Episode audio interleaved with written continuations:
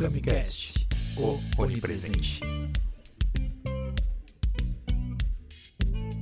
Buenas, gurizada, estamos começando mais um Camicast. Rafael Vilescas aqui, boneco do meu lado, e hoje aqui com o ilustríssimo Arthur Pinto, Arthur José Pinto. Isso? Arthur José Pinto para todos.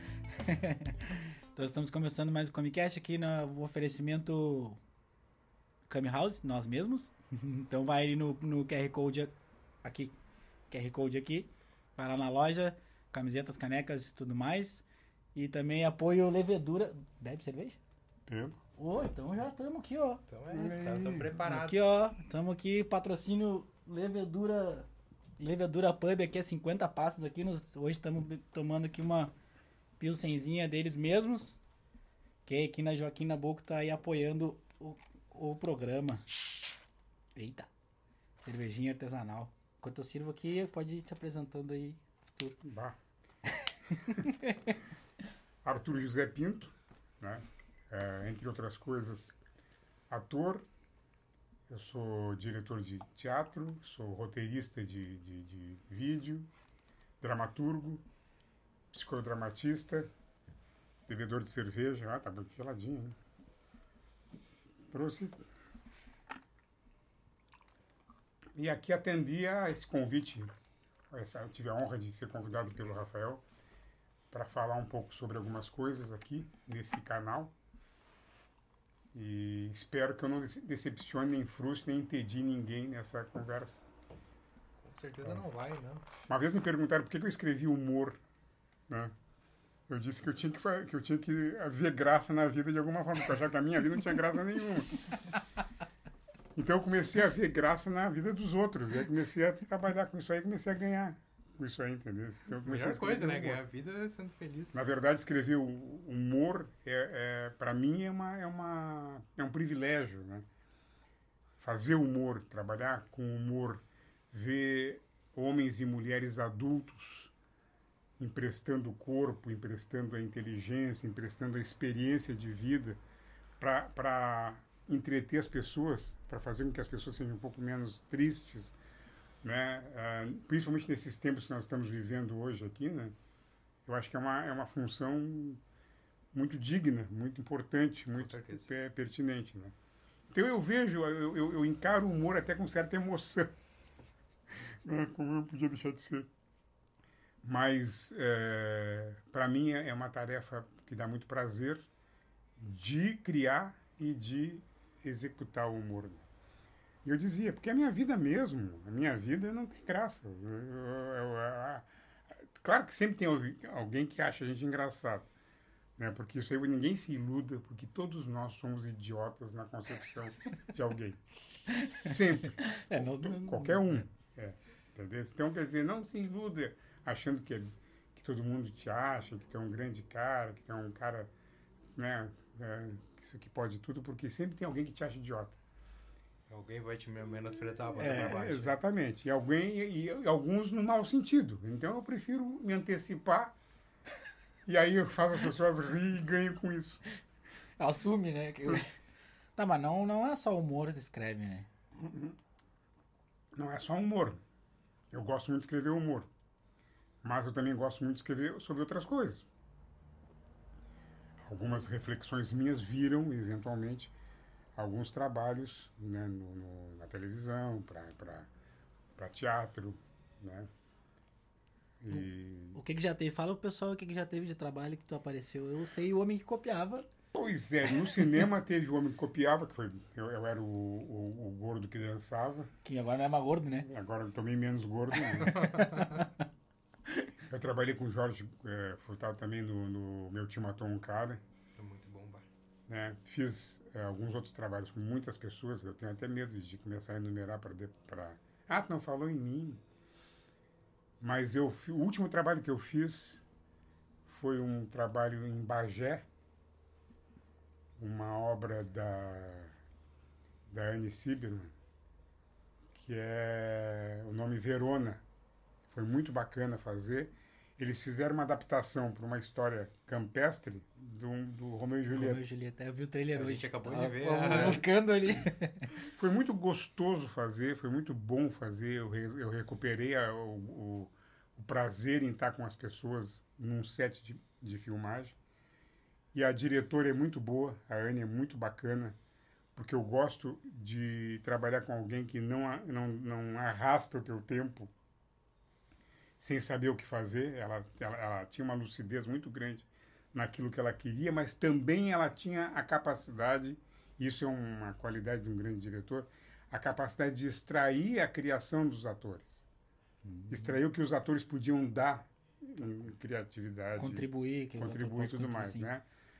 Um- uma obra bem escrita, ah, um projeto que foi deixado pelo falecido Leonardo Machado, que era que era marido da Anne, e que nos deixou muito cedo.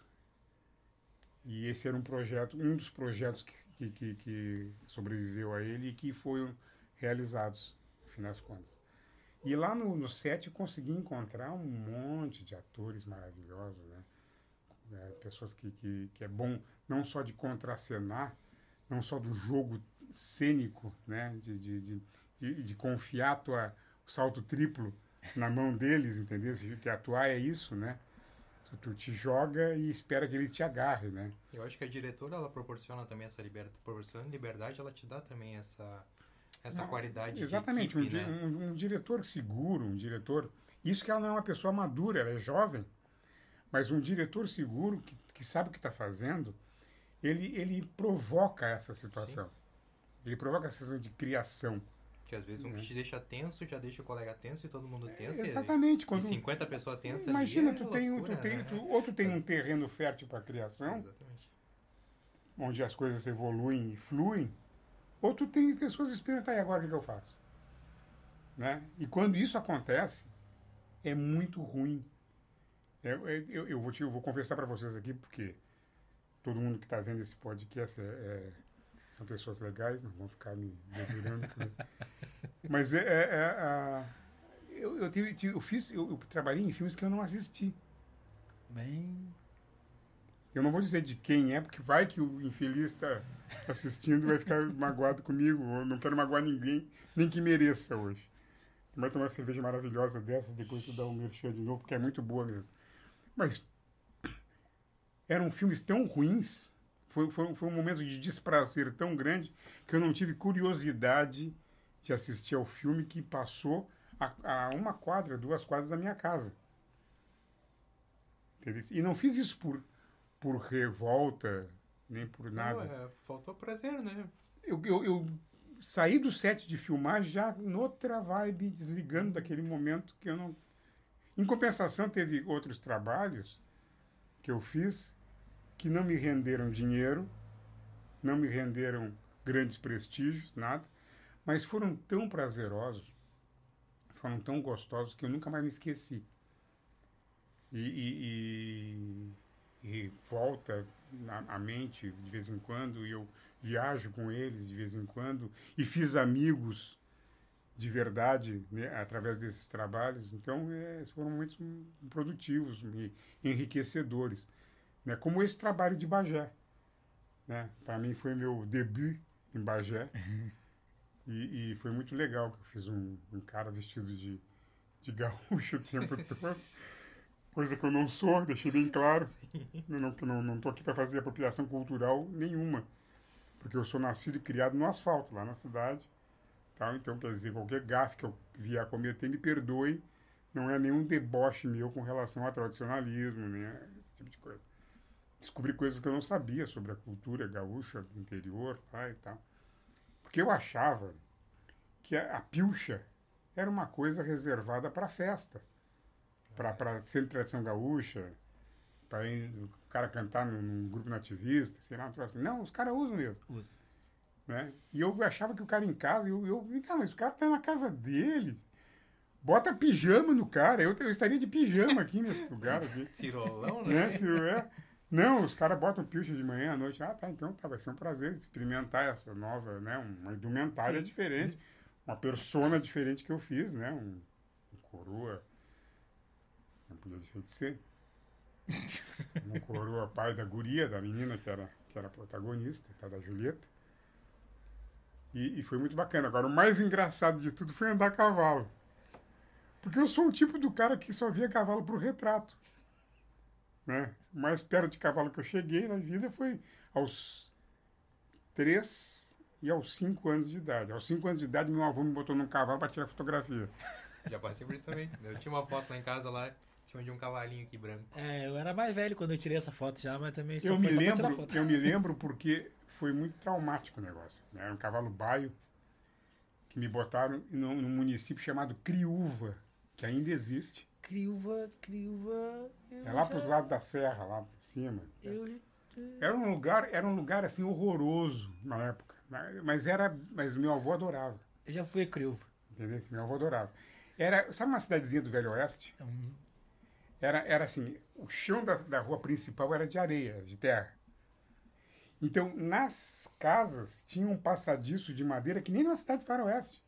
Caraca. Entendeu? Tu andava pelas, pela, pela aquela trempezinha assim de madeira e tal. Pra ter uma ideia, eu ficava num hotel, na, na frente do hotel ficava um cara sentado numa cadeira, balançando a cadeira, assim, as duas pernas, dando tiro nas pombas na frente da igreja.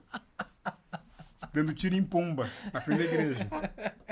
Né? A coisa mais emocionante fazer na cidade era atravessar a rua e puxar o sino da igreja, tocar e sair correndo. Não tinha campainha, né? Não o sino, tinha, era, era, era uma coisa assim fantástica. E lá em Criúva, meu avô me botou, meu avô Osmarindo Pinto, de grata lembrança. Ele e minha avó são duas pessoas fantásticas. Eu posso dizer isso hoje, sem medo de tomar um cascudo, que eles foram muito responsáveis pelo que eu sou. Ele falou assim, não sou não, não faz isso, não me acusa disso agora. Mas pro bem. E, eles, e ele quis me botar no cavalo para tirar fotografia. Só que o cavalo era um cavalo manhoso que o dono não apertava a cincha do cavalo. A cincha é aquele cinto que Sim, sim. bota na barriga do, do cavalo. É um troço horroroso, uma, uma tortura. Machuca. Não sei como é que o cavalo É. se submete àquilo. Mas ele, ele botou aquilo no cavalo e ele ah, deixou frouxo, claro, tá com pena do cavalo, cavalo amigo, né? Confidente. Deixou aquilo frouxo e eu me botaram em cima daquele cavalo. Quando o cavalo viu que em cima dele estava alguém que não era o dono, o cavalo saiu corcoviando, que nem naqueles rodeios. E eu com cinco anos. Eu sei que eu vi o mundo. Eu subi, eu, fui elevado a uma, a uma altura, assim, que eu não sei estimar quanto, mais ou menos, e aterrissei naquele cascalho no chão, na frente do Ah, hotel. Coisa linda. Daqui a pouco eu estava eu tava dentro do quarto, me lembro disso, do cavalo, daquele negócio todo, e, me, e daqui a pouco eu estava dentro do quarto do hotel, sentado num pinico, eu era pequeno, cinco anos, Sim. né? Esperar o quê? E, e a minha avó, furibunda com meu avô, como é que tu bota essa criança em cima de um cavalo, chucro, quase mata, tu vai me matar. Meu avô passando mal, meu avô teve um troço no coração, passando mal. E o dono do cavalo entrando com o chapéu amassado no peito para ver se eu estava bem. Apavorado. É que tá criança? Assim, quem tá, tá bem, tá bem, vai embora. Que a avó já sobrou pro cara também, né? Sim, né? Não tem. E- e- então essa aí a lembrança que eu tinha de cavalo. Aí então, décadas depois, aliás, é bom que se saiba que a partir desse uns tempos pra cá eu conto a minha vida em décadas, né? décadas depois, ainda no século passado, é, a- a- eles não, agora eles me, me botaram assim, olha, nós vamos botar num cavalo. Pra fazer umas cenas a cavalo. E a lembrança do pinico voltando. E aí E, tu, o, e o pinico na cabeça. tu não pediu uma terapeuta junto, não? Eu pensei assim, eu, vou- eu vou dizer uma coisa pra vocês aqui. Eu vou ser, eu tô muito honrado com o convite. Quero fazer o personagem, mas eu não sei andar a cavalo. Então, pelo amor de Deus, me arrume um cavalo acostumado a fazer aquela terapia com cavalo, sabe? Como é é? Hipoterapia. Isso, bota- é. Tu bota uma criança com problema mental dentro, em cima do cavalo e vem alguém, alguém puxa. E traz um desses. Um cavalo, não sei o quê. Tinha uma moça que cuidava dos cavalos na, na, na- no set, que é de lá de Bagé. A guria andava sem sela, aqui, ó, no cavalo. ela montava no cavalo, pegava na crina do bicho e levava o cavalo. Eu jogava assim, ah, meu, que É maravilha. muita coragem, tá doido. Não, eu vou pagar mico para essa guria. Uma mulher bonita, cantora, estudar veterinária, moça. Eu disse pra ela assim, olha, eu vou, ser, vou te confessar, eu não sei andar a cavalo. Não, tô acostumado, eu quero um cavalo. Eu vou te trazer o porquinho. Eu disse, pô, Também vai debochar, né? traz um cavalo. não precisa ser um porco. Não precisa, não precisa ser tão abusar, né? Realmente, né? Não, o porquinho é o apelido dele. Depois, porque o cavalo era gordo, né? Mas o porquinho era uma, era, um- era uma, era uma, era uma criatura fantástica. Porquinho era fantástico. Porquinho estava ali, né? Tu montava nele, ele ficava, estranhava, assim, tal. Aí tu, tu, tu mexia com o corpo, ele ia. Não precisa nem mexer na rédea. Daqui a pouco tu, eu me dei conta que ele gostava muito de seguir os outros cavalos. Diz que é normal, né? Aí, Bom, né, cara? aí, aí que- os caras disseram assim, nós vamos levar os cavalos, de- deixa, dá o cavalo pra guria que nós vamos levar os cavalos pra baia. Eu disse, não pode deixar que eu levo. Eu vou levar, eu vou levar o cavalo pra baia. Eu deixar o Deixava porquinho, porquinho, porquinho ir atrás, o porquinho embora. Né? Aí depois me, me deram um cavalo que era uma desgraça, o cavalo. Cavalo, sabe, cavalo com opinião, Cavalo com- com opinião. cavalo com vontade própria, né? Aí eu, eu já tava mais vaqueando, assim, já tava meio que, sabe, não tinha mais aquela vertigem de estar em cima do cavalo, já tava, Tava mais pegando confiança confiança e tal. Mas o cavalo não ia assim com qualquer um. Ele era o cavalo da minha filha na história. Mas como no fim eu, eu me aproprio do cavalo dela, eu tem várias, não sei se vocês viram a série, não vou, não vou fazer um um spoiler aqui. Mas eu tinha várias cenas com cavalo e aí fizeram uma coisa que tinha que. que é, é, to- não fizeram um negócio lá com o cavalo, tocaram um, um pó na cara do cavalo, não sei o que. O cavalo começou a dar umas re- rebordosas e tal, e eu segurei o bicho na rédea. A, a, a minha colega, atriz que estava me vendo, quase desmaiou quando viu aquilo. Porque ela sabia como é que eu era no cavalo. Aí, bom, já viu, já vi tudo quebrado, espinha quebrada, cabeça e tal. Mas o cavalo era um cavalo difícil, um cavalo que eu não aconselho ninguém, mas para eles lá era. É, tranquilo, né? acostumado, né? O cavalo só queria comer, ele tava com fome, ele queria dormir, ele queria parar com esse negócio de cinema. Não ia ganhar nada com isso, ele queria ir pra, pra baia dele lá comer uma O sol cenoura. pegando aqui. É. Não, tá louco. Né? Sabe que tem se- sete de filmagem, não tem. é, o, né? Enquanto tem uma resga de luz, uma luz, nesga de não é? luz. Estão filmando. É, dizem que é a porta a porta, né? Eles te pegam na porta e te largam na porta quando quiserem, assim, tipo, é, é loucura. É, mas lá, lá, lá tinha uma coisa boa. Lá era um, era um padrão Globo, assim. A filmagem era só de tarde. Então tu podia encher os canecos de noite, porque de manhã tu podia dormir até meio-dia, entendeu? Porque era só de tarde, era da, da uma, eh, tu almoçava no sete e aí ia até, um- até o sol cair. Mas foi muito bom, o roteiro acho que não se perdeu nem um dia, nenhuma diária se perdeu. Ah, é sempre bom quando nada dá errado, né? Né? Nada deu errado, foi, Que, foi muito quando começa a dar errado, a gente sabe que. O boneco é formado em cinema, viu? Ele tá É escondendo o mesmo? jogo. né? Aonde? Ah, eu sou na Ubra. Na Ubra? Aham. Ah, tá. Eu fiz um monte de, de filminho pra PUC, pro Gervásio lá. Sim. Eu fui aluno do Gervásio na Foi? PUC. Fui. É. Também fiz cinema com o Gervásio. Fiz uma especialização lá e fui aluno dele. Não, é, a gente sabe, a gente sabe que é, que é difícil, é difícil. E tem muito filme também que eu, eu, eu nem guardei, tá ligado? Que eu participei, mas, ah, nem quero saber desse negócio, porque a gente sabe que é complicado. O set, quando não é, não tem harmonia, não tem nada. Tem gente que tu não quer nunca mais ver na vida, É, exatamente. né?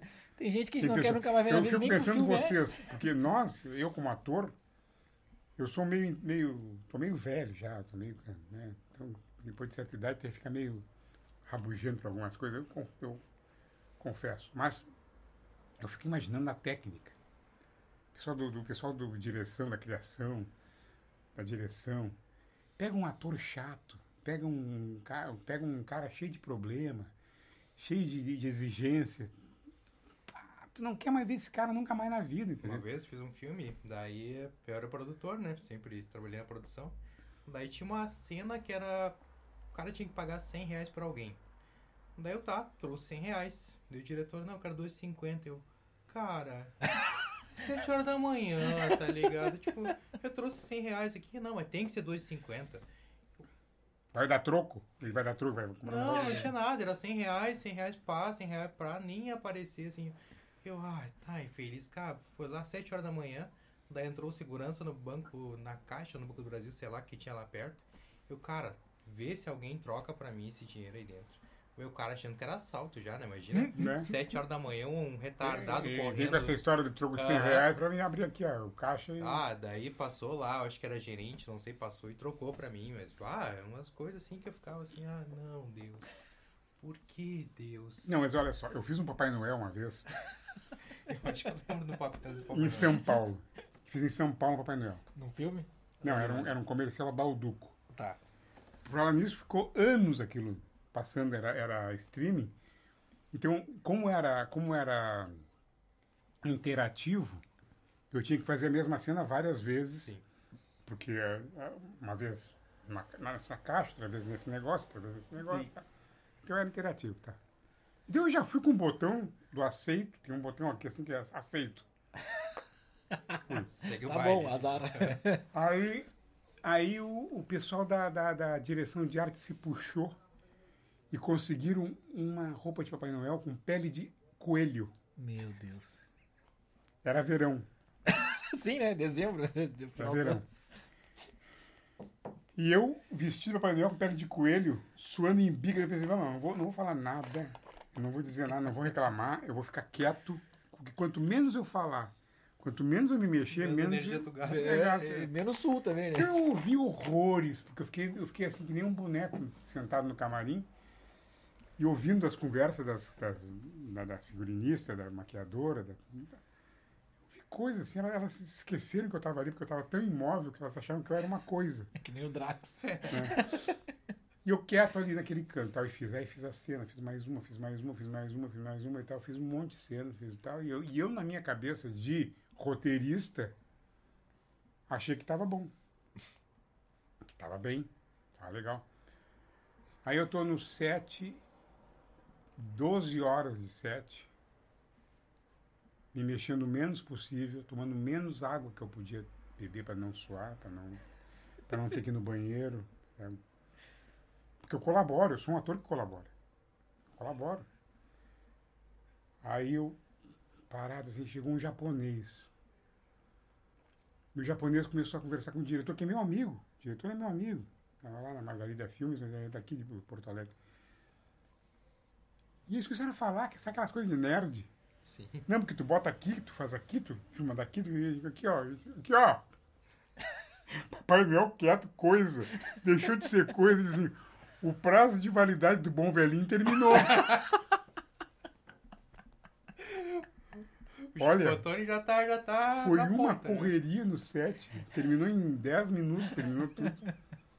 Tinha mais umas uma cena, duas cenas, terminaram, acabaram com tudo e tal.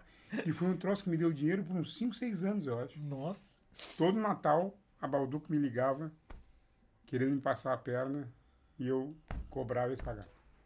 Como é que funciona esse negócio? É tipo. É, te pagam por trabalho, por atuação e daí por veiculação depois? Como é Não, que, tu, como tu é tem que... um contrato, tem que fazer um contrato por prazo determinado. Sim. Se tu fizer um contrato com prazo determinado, esquece. Porque eles são dono da obra pro resto da vida. Sim. Agora, eu, o meu, a, minha, a minha agente era boa, minha- era minha mulher, e, e ela era produtora de elenco, então ela fez um contrato que era de validade de um ano. Então, para eles reveicularem no outro ano, tinha que refazer o contrato, Sim. tinha que renovar o contrato, e renovar pelo valor que a gente combinava. Claro que eu não- nunca fui uma pessoa vil, assim, de, né, porque eu sei que se eu vou cobrar gasto, de uma né? produtora o valor que vale mais a pena eles fazerem um novo do que me pagar, E não vão fechar, não né? Não faz sentido. então eu fazia uma coisa para fechar, né? E era um bom dinheiro. A Balduco sempre me pagou bem e sempre fizeram bons panetones. não querendo aqui subverter a- Alô, Balduco! É, Pode entrar de patrocinador pra nós aí. A gente tá. quiser Tem mandar cerveja, a gente tem panetone. a gente A não tem Balduco, a ainda. Balduco é boa pra caramba, hein? Melhor que todos os outros que tem no mercado. Viu? Então, ó, Balduco, já tá aí, o merchan tá feito. Eu, é, e, e ali foi uma, foi uma experiência que eu tive, uma das tantas experiências que eu tive na publicidade, como ator, né? E isso foi feito pela Margarida Filmes, que era uma empresa, é, é uma, empre, era uma empresa, não sei se existe ainda, mas fechou tanta coisa esse- essa Nessa pandemia eu Pandemia. já eu não Mas, mas era mais grande a. Margarida Filmes, né? muito grande, grande, muito né? grande. Nossa. Nessa pandemia eu já não sei mais nada do que é grande, o que não é, o que existe. É, mas, eu, mas tem muita coisa grande que encolheu, né? existe. Sim. É, ou se segmentou, né? Hoje em dia, que a gente tava conversando antes aqui sobre a parte técnica, né? Hoje em dia fica menos difícil, né? É, hoje em dia, hoje tá mais democrática a coisa, né? Tá- mais justa. Porque eu acho que quem tem miolo é que merece mais do que quem tem eh, câmera. Eu acho que, que tu ter câmera para alocar, ótimo. Mas isso não garante que tu vai fazer um bom filme. Sim. Ter uma câmera. Não, não garante nada, né? Já Garante nada. cada câmera boa com os filmes, olha. Então, quer dizer, hoje em dia a coisa está mais assim, tá? Os criativos têm mais oportunidade de mostrar seu serviço, de, de conseguir fechar um, né, vender um bom roteiro, vender uma boa ideia, juntar uma, uma galera legal para filmar e tal. Acho que é por aí. Estou esperando agora ansiosamente o fim da pandemia para voltar a trabalhar. Alguém não É. tá esperando ansiosamente o fim da pandemia? Porque, olha, ideia não falta, ideia tem bastante. A cabeça, enquanto não parar de funcionar, ela tem, ela vai produzindo, né? E- mas o problema é o seguinte, é, é que o que, que eu fiz esse ano aí? Eu fiz alguns roteiros, fiz durante a pandemia eu fiz uns, uns três filmes publicitários e estou me virando por aí. Porque eu não cheguei nessa, nessa fase da minha vida para virar outra coisa. Entendeu?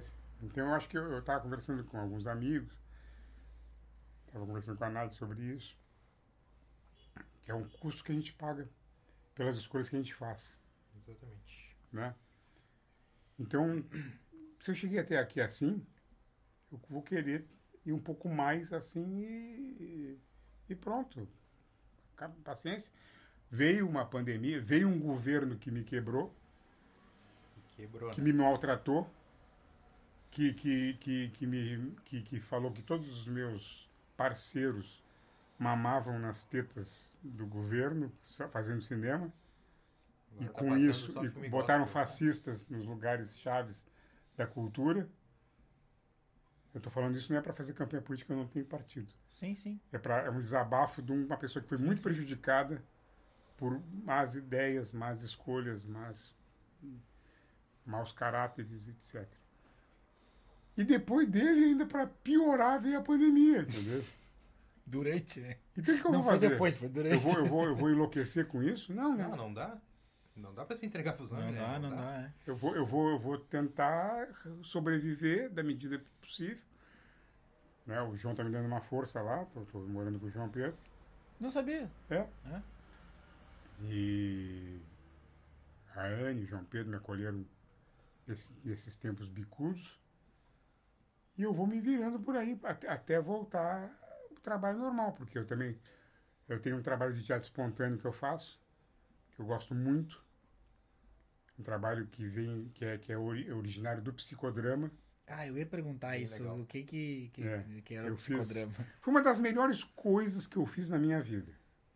Né? Foi o curso de especialização em psicodrama. Ah, eu não sou nem que tinha curso, vou ser sincero. né? Pois é. Fiz. Ignorância. Mi- mi- uma, uma amiga minha, uma, uma atriz, a Grazi, me mandou um- uma mensagem dizendo que estavam que estavam eh, chamando gente para entrevistar, para fazer o curso de psico, a especialização em psicodrama. E eu me inscrevi numas assim de curiosidade mesmo, porque eu tinha uma, eu tinha uma impressão horrorosa do psicodrama antes. Porque eu fiz uma vez psicodrama e deu muito errado. E aí eu fiquei com um preconceito com esse psicodrama. Mas às vezes é meio que time de vida, assim, né? Às vezes tá, tu É, não tá no é, time certo. Foi muito mal, foi muito naquele- mal, foi muito mal coordenada É, às vezes é um azar também. E do aí o que né? aconteceu? Uma das pessoas que participaram do psicodrama ficaram muito abaladas com isso, muito afetadas com isso e, passou mal. A, a mulher foi, foi internada, teve teve uma ambulância, imagina. E eu fiquei muito, né, fiquei, tive uma má impressão disso aí. Bom, passou-se o tempo e aí eu comecei a dar aula de teatro. Muitos anos eu dei aula de teatro. E todo o aluno que eu pegava, de todo, todo o curso de teatro que eu fazia, metade dos alunos ah, isso aqui é uma terapia. Eu disse, não, não é terapia. É aula de teatro. Quer fazer terapia? Vai no psiquiatra. Vai no psicólogo. Entendeu? Aqui, aqui é aula de teatro. Eu quero botar vocês no palco de forma digna, o melhor possível. Vocês paguem o menor mico possível. O menor mico possível. Vocês tenham o prazer de atuar. Né? De fazer um trabalho bem feito. Bom. E tantas vezes repetiram isso que eu comecei a catalogar casos de pessoas que começaram a ter é, evolução de, de, qualidade de vida fazendo teatro. Fazendo teatro. E aí pintou essa história do psicodrama. Aí eu fui fazer. Aí cheguei no. Cheguei lá, tinha um. Uma pessoa fantástica chamado Flávio, Flávio Pinto. Não é meu parente, mas era, era, o, era o coordenador da, dessa, do curso de psicodrama e era um psiquiatra renomado em Porto Alegre tal. Cara da, da, da, da faculdade de. Na época era católica ali. Aí o cara perguntou para mim assim: por que, que você quer fazer psicodrama? E aí eu olhei para a cara dele e disse assim: se eu disser para ele qualquer justificativa coerente, ele vai, vai duvidar de mim, porque nem eu consigo achar coerência nisso. né? Aí eu disse para ele assim: é porque eu quero dar uma alegria para minha, minha mãe. Como assim? Ah, que eu fiz a faculdade de Direito e não segui carreira. Eu podia ser juiz hoje em dia um juiz aposentado hoje em dia. E não fiz isso. Então eu quero me formar na faculdade de medicina e dar uma alegria para minha mãe. Porque o curso de psicodrama é na faculdade de medicina. Sim. Ah, é? É. Aí então ele disse, tá aprovado. Porque o psicodrama, na verdade, ele, ele, ele treina a pessoa a desenvolver a sua capacidade de espontaneidade. Né? Então, como eu sou um pouco. É, eu tenho algum critério, eu nunca me lancei no mercado para ser um psicodramatista clínico. Eu não, eu não, não, não, quero, não quero prometer para ninguém que eu vou curar. É, é muita responsabilidade ninguém. também, né? Muito... Que, eu vou, que, eu vou, que eu vou solucionar problemas é, psicológicos das pessoas. Entendeu? Então, eu me lancei no mercado para fazer um trabalho na área pedagógica. Então, o que, que eu fiz? eu voltei às raízes do psicodrama, que é o teatro espontâneo. O, o Moreno, Jacob Levy Moreno, que foi o criador do psicodrama, lá pelo início do século passado, ele se juntou com alguns grandes teatrólogos da época, né? O, o... Passando vergonha ao vivo. É. Passando vergonha, Fabrício. Ô, Levedura, estão fechando bem aqui, hein? Tá bem? Eu sou o terceiro. Mas uh, uh, e, e, eles começaram a propor formas novas do teatro, de, de, de, de fazer teatro. Deixa eu ver aqui, peraí. Fervura e fogo. Fervura e fogo. Não, é, tá, tá, tá. Tá, capricharam?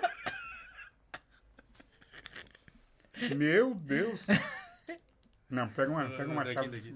Uma chave de fenda, outra baixo. Mas assim, o, o Jacob Levi Moreno, ele, ele juntou com Arthur, do Teatro da Crueldade, juntou com o Stanislavski, né, da, do, da, da, do, do, do, método Stanislavski, lá do, do Teatro das, da, da, da Método das Ações, né, né, E todos eles, naquela época, estavam criando o teatro em 1920, ou seja, começo do século passado. Naquela época, eles estavam tentando criar um teatro diferente, o teatro contemporâneo, né? E ele, numas de criar uma, uma, uma, uma, linguagem de teatro diferente, criou o teatro da espontaneidade. O que, que consistia o teatro da espontaneidade? A pessoa pegava um tema, subia no, pro palco e ia atuar em cima daquele tema. Então era um teatro de improvisações. Deus se pague. Eu espero terminar razoavelmente sóbrio essa Tem- entrevista. tem Mas se eu, não garrafa, então. se eu não terminar, não tô nem aí. Bom, aí, aí o, o, o, o, o Levi Moreno fez isso. O que aconteceu? Ele tinha atores conhecidos, importantes na época no grupo dele. Só que, só que no Teatro da Espontaneidade, naquela época, aconteceu o seguinte. Quando funcionava a improvisação, o tema, eles pegavam, assim falava Zaratustra, por exemplo. Lia o livro, divulgava o tema e tal. Agora vamos improvisar em cima disso. A dramaturgia era do momento. Era uma coisa revolucionária, era interessantíssimo. Mas quando funcionava, as pessoas duvidavam que aquilo não tinha sido ensaiado. Ah, não, para, isso aí foi ensaiado. Tá me contando aí, né? Ah, foi tudo direitinho, bonitinho, porque os atores eram preparados como atores, não, como, não no- no- na peça. Todo teatro eh, ensaiado era, era, era considerado teatro conservado. Sim. Era o teatro que, né, morto, sei lá, que tinha aquelas ideologias. aquela- Então, e- aí funcionou. E quando não funcionava, Não funcionava. não funcionava. Viu? Você não Entendeu? funciona. Isso é uma porcaria, sabe? O que eu vim fazer aqui? Então não deu certo, muito certo como teatro. Mas o, o Moreno começou a observar uma, uma moça que ficcionalmente chamava Bárbara, caso Bárbara, que é relatado nos anais do psicodrama, que era uma mulher que fazia heroína nas peças. Ela sempre fazia a heroína, a bonitinha, a, a, a- gentil, né? E tal. E, e o marido dela chegou pro Moreno e disse assim, você, lá em casa ela é uma megera. ela bate em mim. Caraca! Ela é o, ela é o, ela é o, ela é o diabo. Ela é um temo. Ela, ela, ela, não vou me separar dela, não, tá, não, tô, não tô segurando mais. O que, que eu posso fazer? Tu é psiquiatra? Faz alguma coisa. Dá o que eu um posso jeito, fazer? né? Dá um jeito. O que, que eu faço, né? Aí o Moreno disse, não, segura, segura, segura mais um pouquinho aí. Segura as pontas mais um pouquinho. Aí o Moreno pegou e, e fez o contrário. Começou a botar ela nos papéis de megera.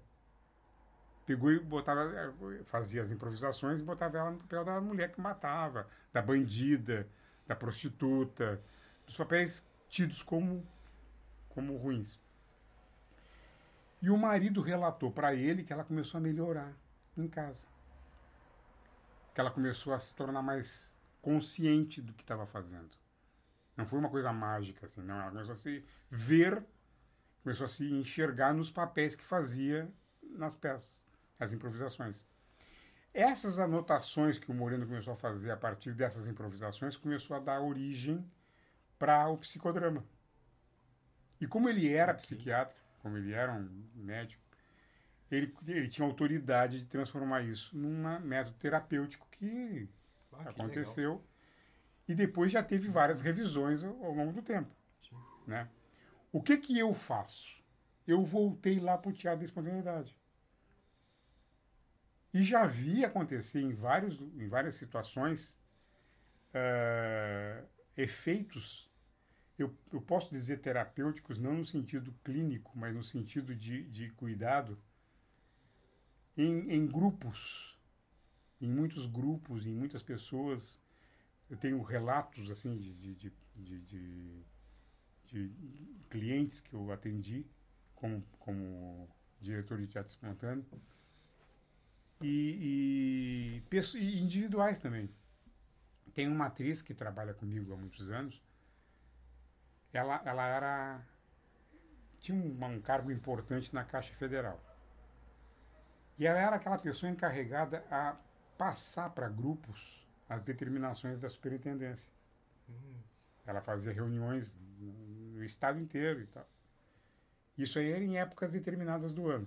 Cada vez que ela chegava perto dessas épocas, ela começava a desenvolver uma vermelhidão no corpo, como se ela tivesse vitiligo. que loucura. É, Era uma, era uma coisa. Emocional, total. É, emocional, mas era, ela começava a ter assim, vermelhidões e, e a cabeça dela pi- pirocava e, e tal. E aí, eu, aos poucos, fazendo teatro, sem ser psicodrama nem teatro espontâneo, fazendo teatro tradicional, conservado, ela começou a transformar essa, essa sensação horrorosa em prazer. E ela nunca mais teve isso. E esse caso dela e mais vários outros casos é que sustentaram a minha tese de final de, de, de especialização. Eu fiz vários relatos de casos que eu, que, eu, que eu acompanhei, de pessoas que fazendo teatro. Então, até o meu, meu, meu trabalho foi muito contestado pelos, pelos professores da banca, inclusive, né, que eram, eram os efeitos terapêuticos do teatro. Não tem, o teatro não é para fazer terapia, mas não é para fazer terapia tradicional. Sim. Mas efeito terapêutico é outra coisa, é uma Sim. terminologia. Mas não quer dizer que seja terapia, Os efeitos né? terapêuticos do teatro, que eu fiz isso para apagar com a língua toda vez que eu xinguei as pessoas que iam me dizer que estavam fazendo terapia nas aulas de teatro. Que às vezes uma mu- mudança de rumo na vida pode ser uma pequena É, terapia. en- encontrar uma, uma- alguma É. coisa que consiga Exatamente. eh, lidar com emoções. Um escape, às vezes, eu, pra. eu que o diga, tá aí a bancada aí pra me dizer, né? Eu acho que tudo, tudo, é, tudo é terapêutico se tu fizer isso no sentido de melhorar a Sim. tua qualidade de vida, entendeu? Um trabalho bem feito, um trabalho remunerado bem feito, né? Um trabalho criativo. Ah, eu gosto de fazer isso e tal. E tem gente que gosta do trabalho repetitivo. Né? Então, Eu, eu, eu, eu descobri, com grata satisfação, que as pessoas que fazem, às vezes, trabalhos que para nós são, são penosos, são felizes, felizes, sim. realizadas. Uma vez eu entrevistei a Katia Suman e ela falou uma coisa que eu levei muito pra vida, assim. Que se tu não fizer as coisas com tesão, nada funciona. Que a palavra-chave da vida é tesão. É, Tem que ter tesão. Se tu tem tesão, a vida vai seguir. vai embora. Vai seguir, vai. Exatamente. Isso aí tem o, o Paulo Freire, dizia, o Roberto Freire, o Paulo Freire dizia, sem tesão não há solução. Né? Então é, é- é- E tem isso, tem isso, né? Tem, tem o cara que é pedreiro, tem o cara que é jardineiro, tem o cara que é, que é, que é burocrata e não consegue imaginar a própria a vida sem aquele trabalho, sem aquela rotina, né? Às vezes para nós rotina é uma coisa né, mal vista, não, para eles rotina é necessária, faz parte da vida deles, tal. Eu tive quando eu trabalhei no serviço público, eu tive um funcionário que era da minha coordenação, que ele tinha um hábito de chegar um pouquinho mais cedo todo dia, ele tirava o sapato, botava o chinelo e fazia café. Aí ao meio-dia ele tirava o sapato, tirava o chinelo, botava o sapato e eu ia ia almoçar. Uma hora da tarde ele voltava, tirava o sapato, botava o chinelo e fazia café. E assim era a vida dele. E a vida dele era absolutamente feliz Sim. dessa Desse forma. jeito. Entendeu? Para mim seria um inferno na Terra. Seria. Entende? Para ele, a vida dele era feliz. E eu respeito isso. Eu entendo isso. Entende? Eu entendo isso como, como, como sendo um caminho dele. Porque isso aí é tal negócio. Ele tinha tesão disso aí. E Ele tinha alegria de acordar de manhã e saber que ele ia fazer, realizar esse roteiro. Saber que lá, no horário do café, ele poderia tirar o sapato Podia e tirar o ficar... sapato. é. Eu, eu, eu vi uma vez uma palestra de um, de um- um filósofo, esse filósofo da moda agora, não é o Cotrella, é um outro, um careca. Eu. O cam- cam- Ah, hoje eu vi, eu comecei a ver não, uma não, entrevista é dele. o, não, é o, não é o da mídia. É um professor de filosofia que, que dá muita palestra também. Eu vou descobrir o nome dele aqui. Mas eu não, eu não conhecia ele. Ele disse uma coisa que para mim pegou muito, marcou muito. Existe uma diferença fundamental entre alegria e felicidade. Né? A alegria é essa explosão que tu tem de, de acordar de manhã e, e, e- saber que tu vai fazer o que tu quer, que aquilo te estimula, que aquilo te move, que aquilo te leva para frente tudo mais. Isso é alegria. Felicidade é tu saber que tu tá no lugar certo. É tu estar satisfeito com o que tu tá fazendo. Então, por exemplo, nós, nós estamos vivendo num momento em que eu, por exemplo, tenho muita. Eu sou feliz. Eu sei que eu estou no lugar certo. Eu faço aquilo que eu quero. Mas alegria eu não tenho muito motivo para ter. Tá complicado, né? Entendeu? Então, quer dizer, assim, vamos celebrar. Celebrar o quê, bicho? Entendeu? A- Às vezes é difícil acordar. Às vezes é difícil sair da cama. Mas eu sou feliz. É uma coisa louca isso, né? Sim. Então, é, é- é- esse- é- é- a palestra desse cara me marcou nisso aí. É o Clóvis de Barros Filho? Não, não, Não? é. É um outro, é um professor de, filo, de, de filosofia que descobriu que ele é feliz dando aula de filosofia. Então ele começou a dizer sobre isso, ele começou a falar sobre isso, que ele tem muita alegria em sair da cama de manhã para ir para a aula da aula. Que ele é feliz porque ele está no lugar que ele que mais queria estar no mundo, né, dando aula. Como é que é o nome do careca, pô? Agora não é desse, não é, não é, não é o Cotrella, nem não, é o o Cortella não é careca. O- nem é o Pondé, Pondé, nem, não é o Pondé? Não é o Pondé, nem é o outro aquele É. que é o Karnal. Também não é o, não é o É, não é nenhum da É, mídia, não, então é nenhum, da- não, é sei. nenhum mainstream aí. Faz todo sentido, na verdade, né? pensar por, por esse viés, assim. Né? Vou pensar dessa É. forma. Então, eu- o que eu digo é isso, né? O que, que, eu- que, que eu falo que, que é a pessoa doente, do, do- o artista doente? É o artista feliz. Artista doente é porque antes da gente começar aqui, tava dizendo que nem todo mundo era doente que nem eles. É, exatamente, né? Porque tu, pra, tu, pra tu assumir esse tipo de vida, tem que ser meio doente, né? Mas, na verdade, essa doença é a tal da felicidade. Que tu é feliz porque tu sabe que tu tá fazendo aquilo que é a coisa certa. Eu nasci para isso. Alegre? Não, porque eu não consigo fazer como eu queria. Às vezes eu não consigo ver a... a... Os caras dizendo, vai atrás da luz do fim do túnel que corte a luz. É, isso aí. Entendeu? Mas assim, ó, a, a- a- a- agora, agora é, é- eu, eu- eu digo para as pessoas, tenham cuidado.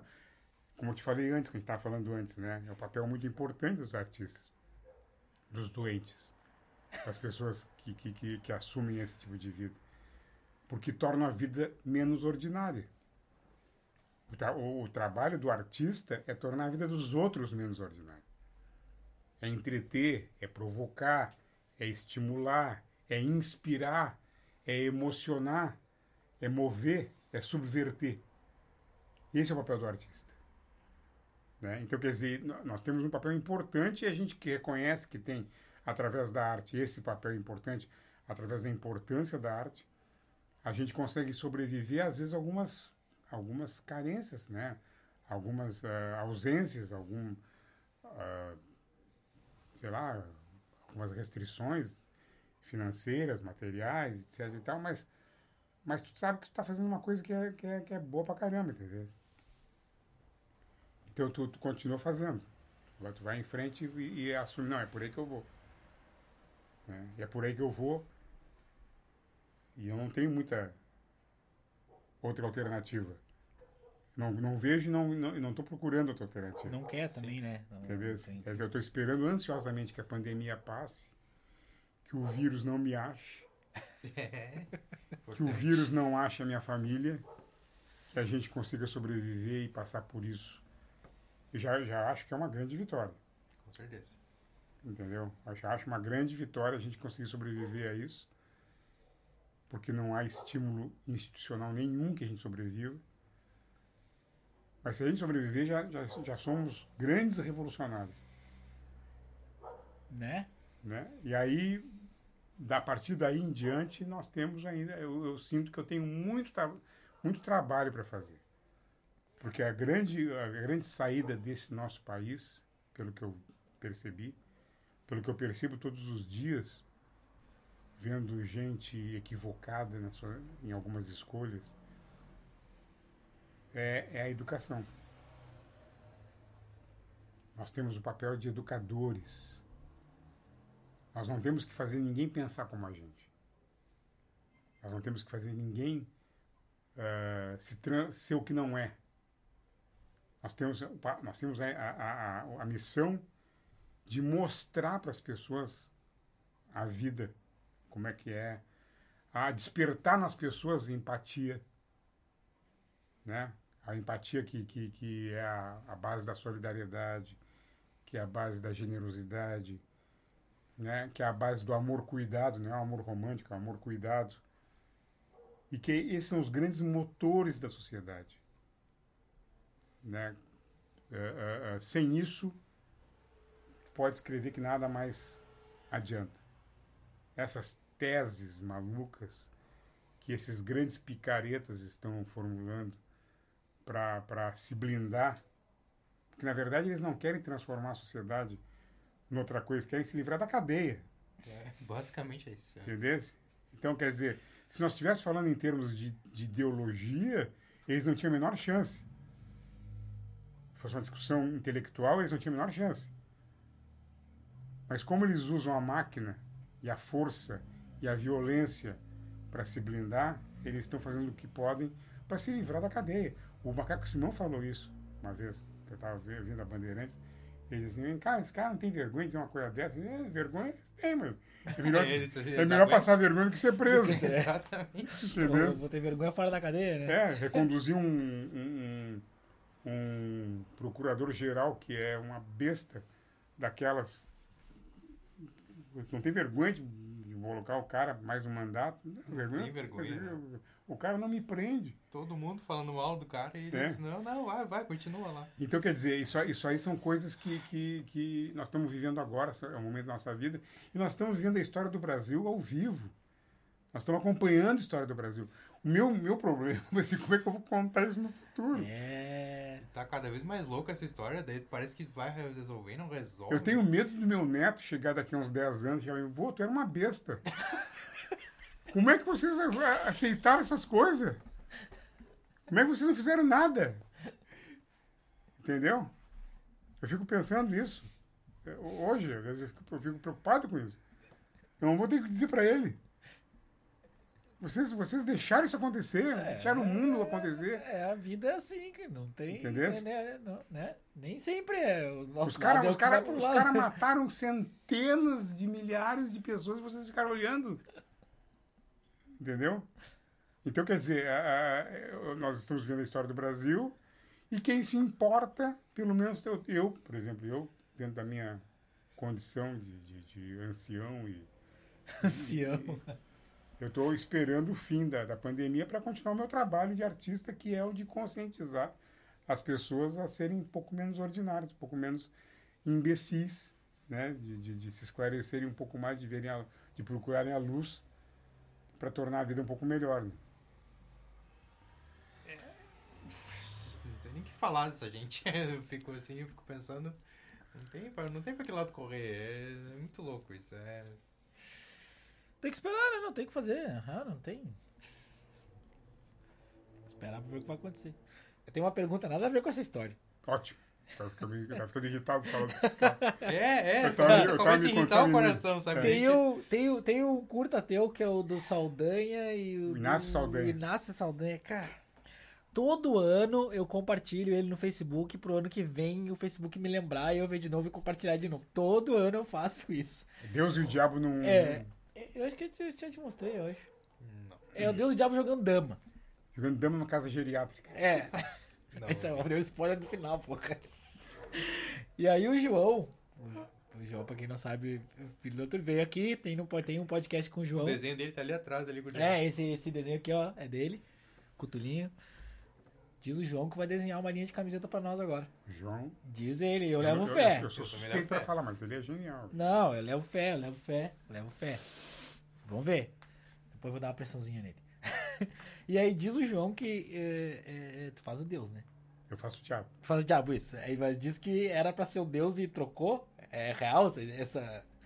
Não, é que na, Essa- hora, na hora de escolher os personagens, eu, eu me, eu me identifiquei mais com o diabo do que com Deus, porque o, né, o diabo é mais subversivo, mais, né, mais polêmico, né?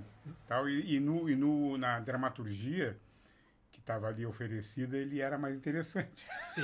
Mas o, o, o, o- o- Inclusive o França, o João França, que fez o Deus, eh, ontem, ontem estava.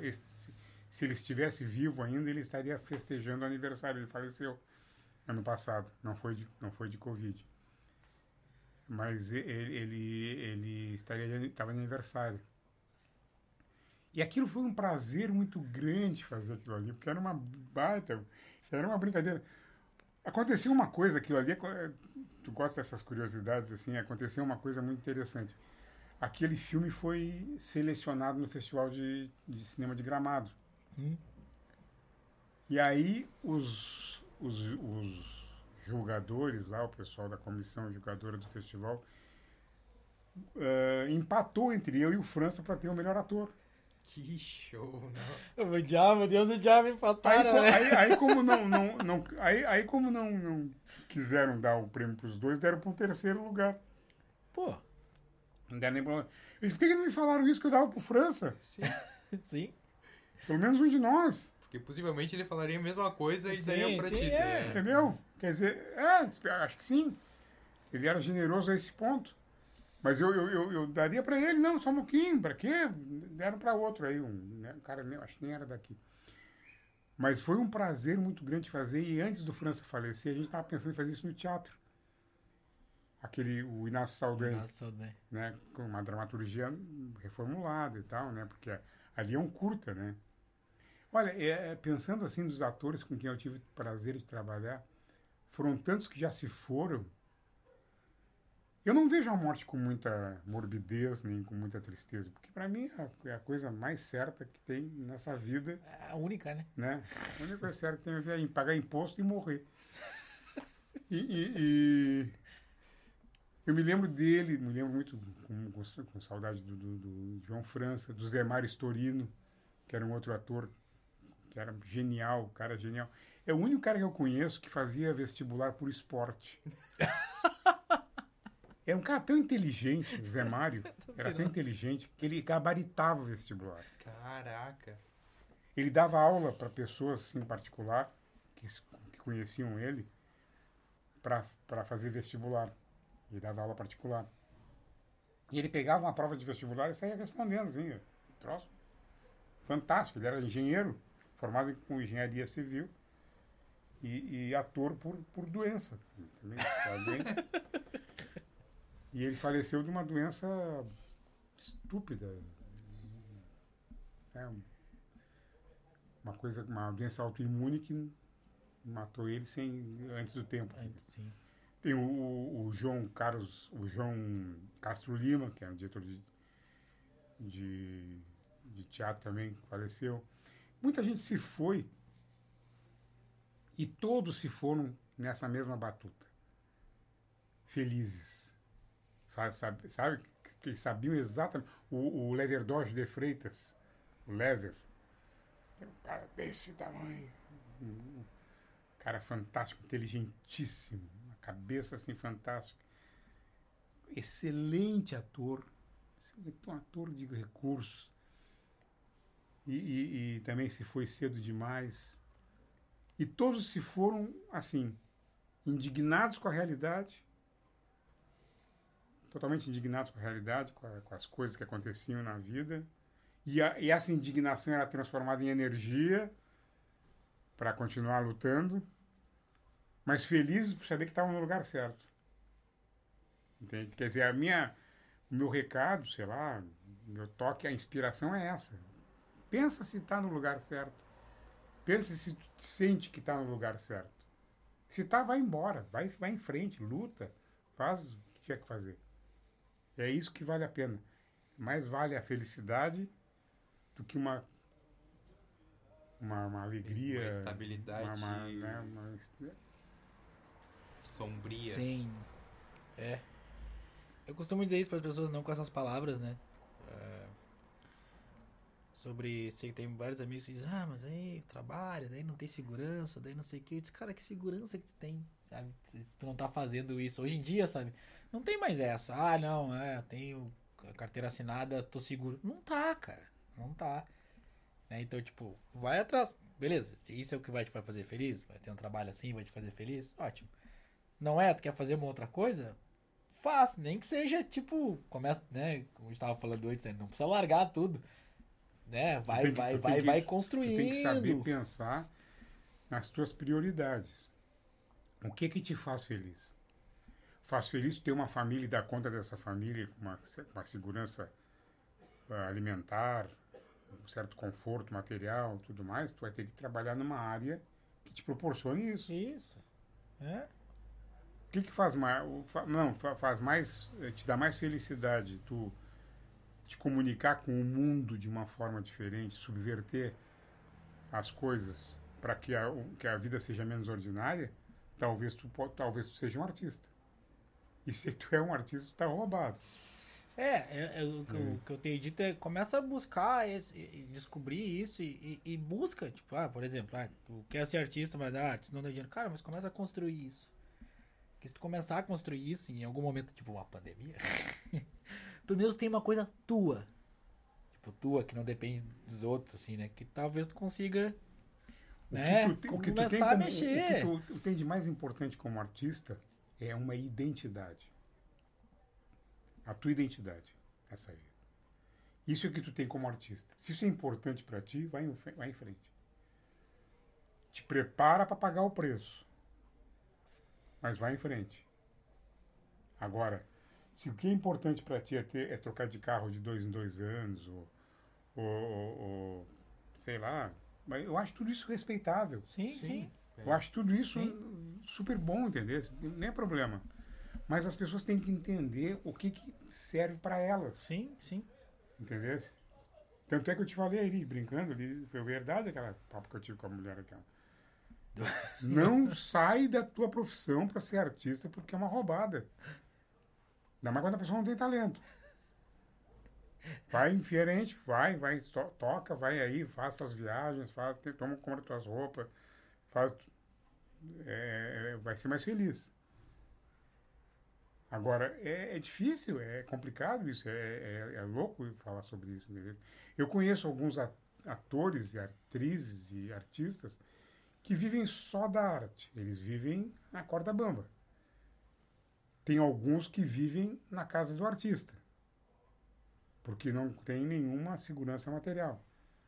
Outros têm um bico aqui, um bico ali e tal, vão fazendo. Eu, eu me, me viro nos 30, quer dizer, eu, eu faço publicidade, escrevo roteiro, tal. Todas as coisas que eu faço foram canceladas com a pandemia e com o governo fascista que está aí. Quer dizer, tudo que eu faço foi prejudicado por esses dois fatores. Eu tenho a esperança Pelo menos um dos dois acabe. que um né? dos dois acabe. Ou os dois. É, De preferência, de preferência. Mas pelo visto é difícil. Mas eu, assim, e, aí, aí eu me vi, me, me vir, me, me, me, me sai, sempre tô, cheguei até aqui, né? Tô nessa há quanto tempo? Eu, eu comecei como ator profissional em 87. 87. Isso faz muito tempo. É, 33. eu nasci em 83. E eu já fazia teatro amador antes. Depois eu parei um tempo, que eu entrei numas de. Eu, eu de ser advogado e tal, fiz faculdade de Direito. E quando terminei a faculdade de Direito, eu, eu descobri que eu não, não tinha talento para advogado. Pensei, bom, eu, vou, eu tenho. Putz, eu, vou, eu vou tentar como promotor. Eu dizia, mãe, fica tranquila, que se der tudo errado, eu vou ser juiz. Ah, a história que contou antes da, da mãe era verdade. É então, verdade. Era verdade. É, é verdade. Ah, Não, que não, pelo amor de Deus. Eu disse, não, se der tudo errado, vou ser juiz. Eu faço um concurso, vou ser juiz.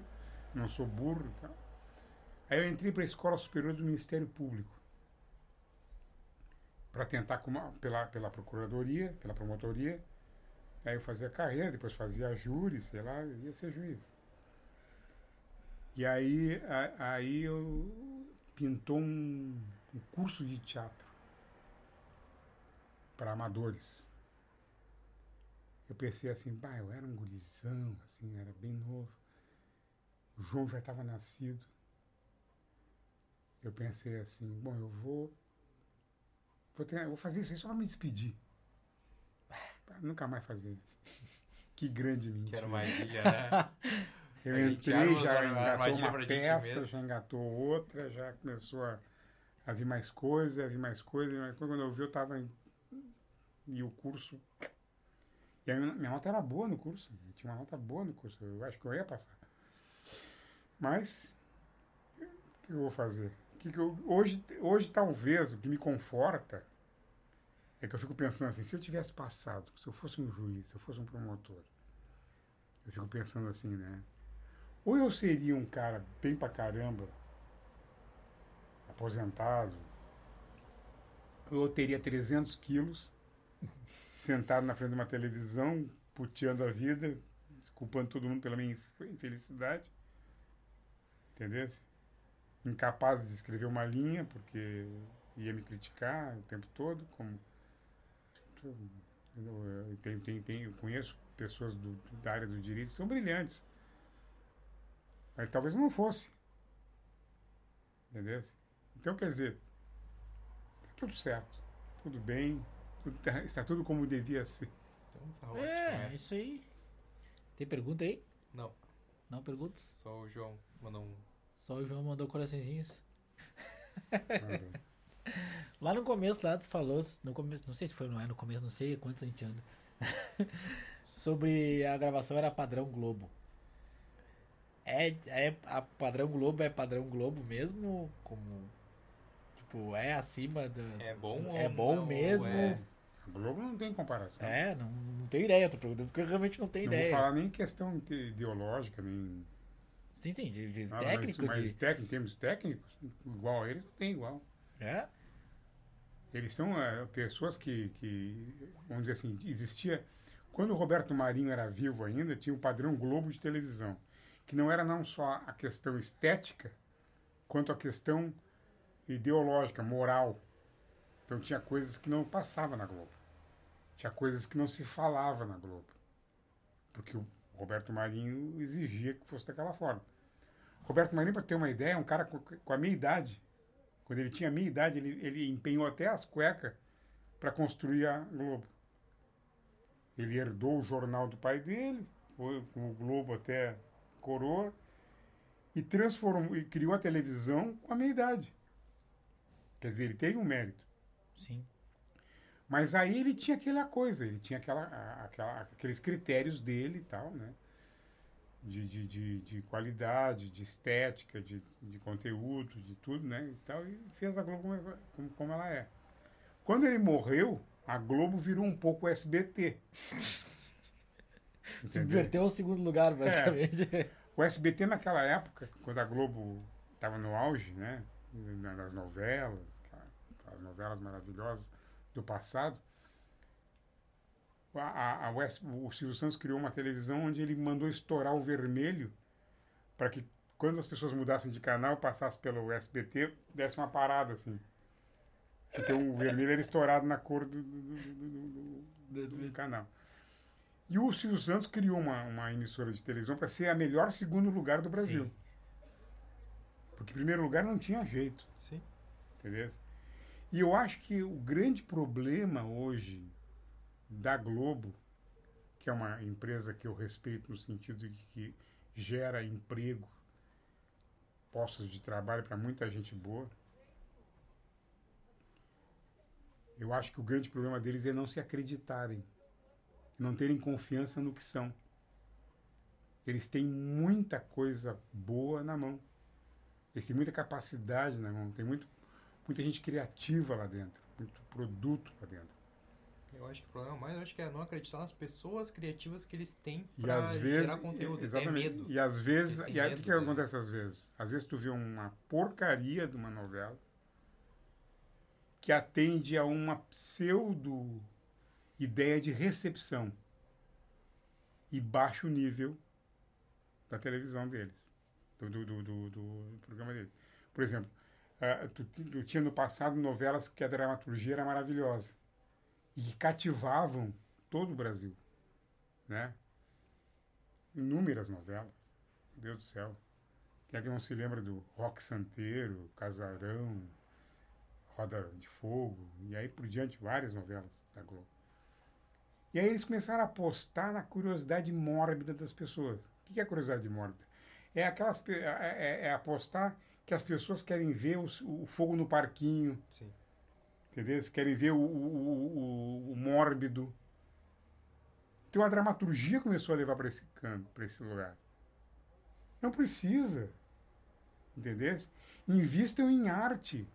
A resposta do público seria maravilhosa nesse ponto. Agora, como empresa, ela é imbatível. É imbatível. Uma empresa que, que cumpre o que promete, te faz um contrato que tu pode confiar que vai ser cumprido. Quer dizer, tem várias, várias coisas legais na Globo. Agora, como empresa, eu, estavam dizendo, ah, que a Globo quer que não sei o quê, que, que tenha, quer, quer que seja, né, quer, que é de direita, que é não sei o quê, de liberal. Isso, pô, toda ação, tia. Toda ação de alguma coisa, né? Vai, vai, vai, vai, vou, vou começar a criticar, vou começar a, a pegar as empresas brasileiras por ordem alfabética e dar pau em todo. Toda sorte de quem paga, né? Entendeu? De quem É tem empresa, dinheiro, né? Tá, Agora, tá no nome, é empresa. É, empresa. Mas o, é. o que, o, que, o, que, o que me importa é, é, é, o, é o trabalho que ela gera para muita gente. Vocês têm que ver que maravilha que é o Projac. O Projac tem aquele horário deles que começa de tarde a gravar, vai até umas sete horas. Ali nas sete horas começa a pressão do pessoal para sair fora. Aí sai fora, entra uma, um exército de gente para fazer a mudança do cenário. Para fazer manutenção, mudança de cenário. Uma fábrica grandiosíssima. É um troço grandioso. Eu, quando fui para lá, fui meio no susto, assim, porque a, a Nádia, quando nós fomos para o Rio a passeio de férias, a Nádia avisou para um. para o Léo Gama, que é um, é um recrutador, era um recrutador da, da, da Globo, que a gente já ia estar no Rio de Janeiro. Qual não foi a minha surpresa quando eu cheguei no- na casa que nós, no hotel, o apartamento que a gente alugou no Rio, tinha um recado da Globo que me chamando para ver se eu queria fazer um papel, uma pontinha numa minissérie. Como assim? Do nada, Do assim. nada, quer dizer, os caras estão ligados, eu tenho algum GPS, alguma coisa.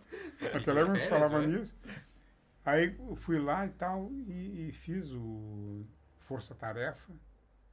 Depois fiz na forma da lei. Mas daí fui, fui para fazer na forma da lei, sabendo, fui convidado de Porto Alegre. E, e cheguei lá e fui, né? Qual é, qual é a meu, minha, minha obrigação? É chegar no set com um papel, com um texto decorado, né? Decorei aquilo, pá, pagar mico aqui na Você Globo. imagina? E aí fui tá, decoradinho, feitinho, trabalhando, atento pro diretor para fazer como é que ele queria a marca, como é que ele queria o negócio, tal. Fiz, acho que foi legal, foi a tomada única, tal. Saí de lá, a produtora. Você quer o carro para voltar para casa ou quer ir para quer ir pro para praça? Praça nenhuma, quero ir para casa. né? Não, para casa. Eu, eu, tava, eu tava hospedado num apartamento no Leme. Aí o carro me, me levou pro Leme. No segundo dia de gravação, eu descobri que a praça que ela falava era a praça de alimentação. Tem uma praça de alimentação dentro do, do, do, do Projac, que as pessoas vão lá para ser vistas e para verem outras pessoas e para fazerem contatos. Que loucura. Pá, que show. É uma praça como se fosse um shopping, assim, um grandioso. E eu, eu fui na praça meio-dia para almoçar. Né? Aí o Darlan sentou comigo, porque me conhecia daqui, aqueles guri do, da, Sim, sim, o Darlan. da- ele, ele fez o Cidade de Deus aqui. Mas eu, o Fiuk estava ali também, um monte de gente. Não fui ali para fazer contato, porque não era minha vibe, entendeu? Não era meu barato naquela época. Talvez hoje eu fosse com outro olhar. Mas é assim que funciona lá. É assim que, que as coisas são. É uma empresa eu fiz uma na forma na a força na forma da lei foi um trabalho de dois dias que eu assinei carteira de trabalho Nossa. trabalho de dois dias eu, eu ganhei vale refeição ganhei tudo para dois dias de trabalho então quer dizer é uma, é uma, é uma empresa que te contrata te te exige mas ela funciona funciona o que eu falei da, da- do padrão Globo da- da- similar a- ao Verona é que eles têm um roteiro de gravações à tarde. Hum, Entendi. Uhum. Então tu vai para o estúdio e fica até que horas grava. E é, e é pastelaria. Vai daí, Pastelaria. vai daí, vai daí, vai daí. Não tem assim, parou, ah, parou, vamos começar de novo. Não tem isso, velho. Vambora. Vambora, que tem 18 cenas para gravar e é isso aí. Vai ser hoje. Tudo custa dinheiro, né? Pra Quem gosta é- de produção se encanta lá. Encanta. O resto eu não tenho muita experiência. Eu trabalhei, eu fiz a turma do Arrepio numa produtora independente para a extinta TV Manchete. Sim, eu vi a turma do arrepio, foi É. arapiar, né? E, cu- e, e- e eu vivi a extinção da TV Manchete. Foi duro para mim. Eu vivi aquela, aquele momento lá. Que ano foi? 96? Não sei. 1996, eu Eu sei que eu sei que o Cavaleiro do. Zodíaco deu uma levantada na manchete. Ela e aí depois- depois Nossa. ela. Depois ela se foi. Ela se foi, né, o pessoal ficou meio ganancioso, eu acho. mas era, foi, um, foi, um- foi bacana, foi um aprendizado, vamos dizer assim, de como não fazer televisão. A Porque força da eles- gambiarra. porque eles tinham uma expertise muito grande em publicidade. Era uma empresa de publicidade. Muito forte, diretores muito preparados e tal. Para cinema, publicidade. Mas televisão é outra coisa. É outra coisa, é outra luz, é outra filosofia, é outro objetivo, é outra direção. Então a gente. Uma, putz, tu fazia uma uma diária para ir pro ar pro dia seguinte. Era uma loucura, loucura total. E a turma do arrepio escrevia? Eu escrevia também, eu escrevia algumas coisas com o diretor, que eu até passei um tempo na casa dele, e eu trocava inser- inserção de merchandising por passagem de avião para vir a Porto Alegre. Foi uma experiência boa, foi, foi quando eu comecei a escrever roteiro profissionalmente. Porque em 96, ele chegou para mim e disse, tu escreve? Escrevo. Por que eu disse isso? Falou se já- arrependendo mas já já. disse e está dito. Pronto, escrevo. Porque eu escrevia teatro. Sim. Tem nada a ver com roteiro de televisão. Nada a ver mesmo. Aí, então faz o seguinte, vem cá, faz assim, eu tenho umas... umas aí me, me mostrou as coisas que eu tinha que escrever. Me levou para uma salinha, uma produtora que ele tinha no centro de São Paulo.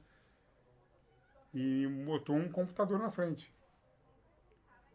Era um PC do tempo do, do- do- do- da válvula. Tela, tela verde aquela aí. É. né? Aí eu, eu não sabia ligar o negócio.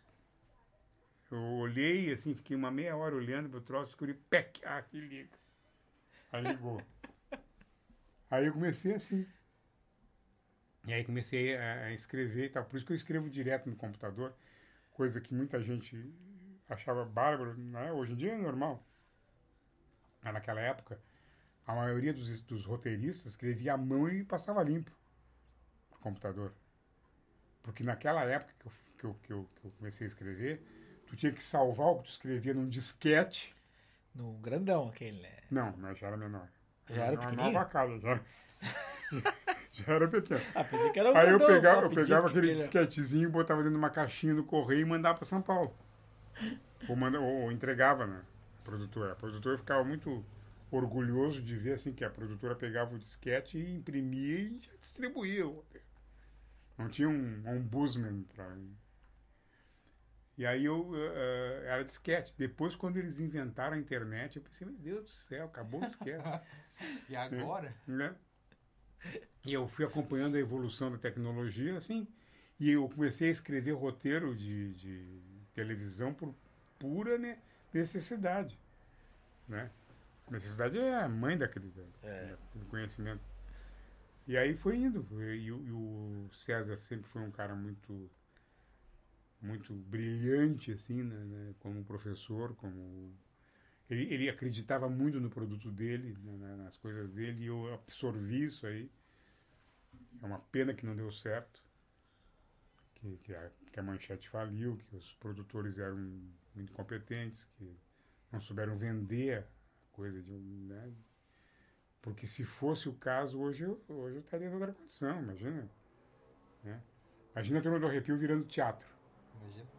com uma exposição diária de 21 minutos. É, é, eu tava enchendo as burras hoje em dia, fazendo teatro pelo Brasil inteiro. E te- teve produto licenciado da turma da Arrepio. Ah, ele vive teve? até hoje Teve, né? Porque os produtos licenciados é- são antes da televisão. Era o tema da revistinha, do gibi. Sim. Então ele vendia muito para Coreia, para outros países. E é uma ideia maravilhosa. Uma ideia maravilhosa. Eu vejo hoje na televisão, tava, tá o Arthur, meu neto, estava assistindo a um programinha infantil e eu estava vendo que é uma, uma cópia mal feita da Turma do Arrepio. Uma, um desenho que tem os mesmos personagens da Turma do Arrepio. Porque é uma ideia maravilhosa. Imagina o filho do Drácula, o filho do Frankenstein, filha da bruxa, da Medeia, filha da, do, da múmia, as crianças. Entende? E, e, o, e o Sandoval tinha uma, uma, uma, uma, uma posição muito boa que eu gostava, que era de não violência. Então ele era contra o Maurício de Souza na questão da Mônica, que agredia o Cebolinha, agredia o Cascão. Ele era muito contra as agressões da, da, da, da turma do Didi, Ele achava que isso não era bacana para criança, não era educativo e tal. Então as coisas na turma do arrepio se, se resolviam de outra forma. Eu gostava disso. E davam histórias maravilhosas. Uma história que eu, uma, uma das historinhas que eu ajudei, que eu participei na, na, na, na escrita, foi sobre o, o Franz. Franz é uma barata que cresceu dentro de um rádio. Então ela era super informado. Né? Mas era em cima do Franz Kafka, né? Sim. a barata do a, em cima da, da, da, da, da obra do Kafka. E, era, e a personagem era uma barata Aqui, dentro do rádio. Então, quer dizer, então tinha, tinha fundamento, era um troço inte- inteligente, era uma coisa bacana de fazer. Então é, eu tenho saudade daquele tempo por causa disso. E muita coisa depois que eu fiz, que eu escrevi, que eu produzi, foi inspirado ainda com resquícios daquelas, daqueles conhecimentos adquiridos naquela época. Muito Ah, bom. Que maravilha. show Agora não, agora respondendo finalmente a pergunta, não. não. Aqui, nem na América Latina, nem talvez em boa parte do mundo ocidental se bata a- o profissionalismo, o poder da, da, da Globo. Da Globo. Que loucura, é? Não tem, não, não tinha ideia. Não, Tinha eu, ideia. eu Tinha ouvido de fora e ouvi falar no padrão Globo e tal, mas não, não tem Não, eu tinha noção, ideia, né? eles são organizados, ele- eles, eles tratam bem o dinheiro, eu acho, né? Tipo, Eles resolveram agora parar com, acabar com os grandes contratos vitalícios. Eles botaram eu para rua um que monte de gente. fizeram bem, assim. que- Eu teria feito isso antes. É, Porque botar gente que não trabalha para ganhar as minhas custas. não- Não, não É. faz nenhum sentido, né? Mas é que a novela dava muita grana.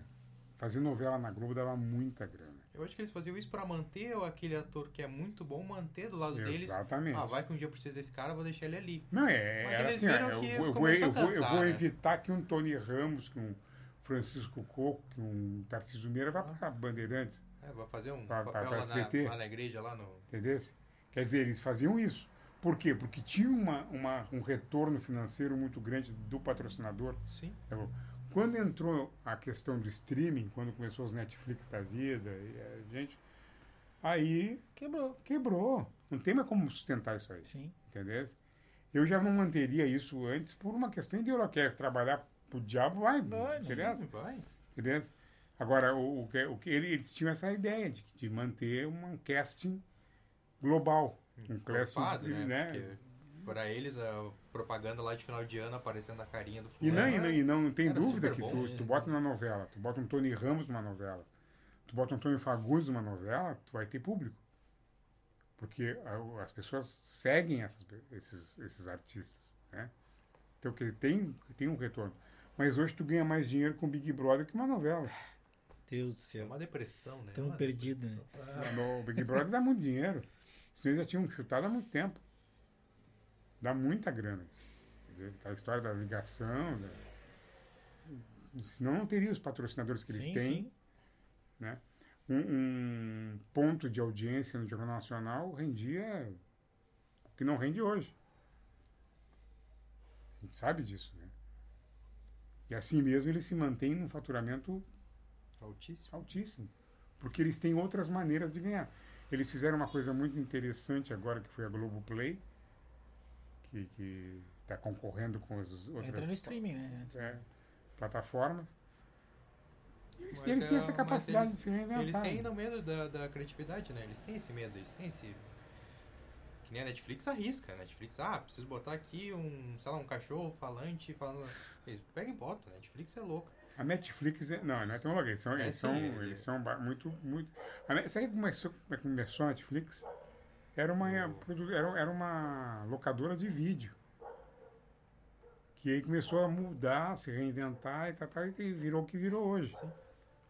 Eles foram numa evolução observando como é que é o movimento do mercado. Né? Então, às vezes me chega nas mãos alguns alguma né, eh, gente recrutando para Netflix assim, e tal. Eles têm um critério técnico de recrutamento fantástico. Eles querem um tipo de funcionário, de, de colaborador muito especializado. E tu vê, assim, às vezes tu não entende de primeira mão, Pô, por que eles pararam com aquela produção daquele, uma série tão boa, era uma série tão que, que parecia que tinha um retorno de audiência muito grande. Tu vê que não, não, não era o caso mesmo, entendeu? Então eles têm, a Netflix falando, né? Eles têm essa, essa coisa. E a Globo, pelo amor de Deus, tá, tá, tá com a mão na taça, né? Eles têm material pronto lá, é só. é- é- a Globoplay vai matar todos os outros, vai, vai ser um futuro da televisão. Sim. Acho que as pessoas achavam que era o YouTube que ia, que ia substituir a, TV aberta, né? Não. Não, tá. Mas esses caras se organizaram, pegaram os canais. né? Talvez vocês, no futuro, consigam transformar o canal numa, numa ideia em que. Olha aí, que loucura. Imagina se a Globo nos compra. E aí você, e aí você me contrata. Claro, mas não tenho dúvida disso. Com certeza, nem te preocupa. Vai precisar de roteirista, vai precisar de. Né, de- De tudo. Ideia, ideia tem, falta é grana. tu sabe que aqui. É, aqui é o mesmo problema. É, aqui. sabe Ideia que aqui tem. é O- ideia a gente tem e a gente dá o- jeito, né? O que acontece aqui no, no Rio Grande do Sul, que a gente fala, né? A gente às vezes é, nem sabe, a gente tem essa síndrome de coitadice às vezes, por causa disso. Nós somos mais bem vistos de fora do que daqui de dentro. Porque aqui aqui em Porto Alegre, por exemplo, não, não é porque eu estou aqui, nem porque faço parte dessa, dessa classe, mas aqui em Porto Alegre tem grandes atores, grandes diretores de teatro, o pessoal do Terreira da Tribo agora está começando um ciclo do Arthur. Tem que ser muito. Tem que ter muita coragem para fazer isso, muita competência para fazer isso. Entendeu? E, e- atores, diretores, técnicos de, de vídeo, de audiovisual, de tudo. Que não tem é, é financiamento. Que não tem é grana para fazer. Porque eh, audiovisual, tu que é formado nisso, sabe que audiovisual se faz com dinheiro.